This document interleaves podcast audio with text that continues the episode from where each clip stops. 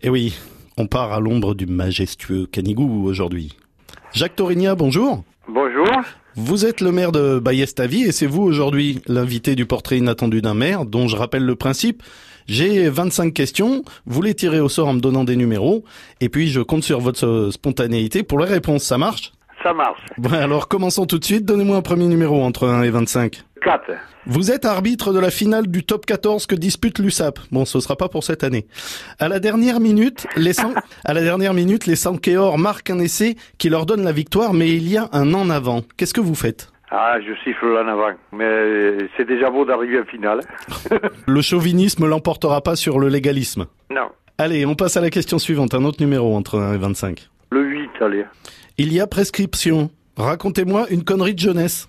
Ouah Pourquoi il y en a tant que ça Ben voilà, on était, on était une, une petite bande de garçons, là, avec, euh, bon, qui avions euh, 12 ou 13 ans à peu près, ou quelque chose comme ça. Mhm.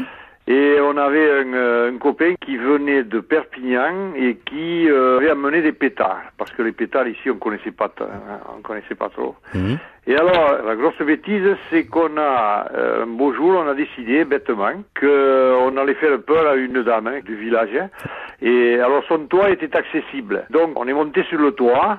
Et je vous dirai pas qui c'est qui a envoyé les pétards, mais on a envoyé des pétards par la cheminée. Oh là Il y en a un qui a explosé, euh, ça a fait peur à la dame, euh, qui est sortie à nous, évidemment, à nous grondant. Et le, le problème, c'est que le lendemain, euh, elle a allumé le feu, il y avait d'autres pétards. Oh la vache Ah oui, d'accord. Et heureusement, cette dame n'était pas cardiaque. Ouais. Ça a fini par de, de- de sévères remontrances de, de- de nos parents à tous. Puis bon, mais c'est quelque chose qui nous a fait comprendre que quand même euh, les, les anciens, on devait, on devait particulièrement les respecter. Eh ben, je comprends. Voilà. Oui. Une, une dernière question entre 1 et 25. 12, allez. Vous êtes plutôt soleil et tramontane ou nuage sans vent Je m'adapte à tous les temps, moi. Je suis montagnard.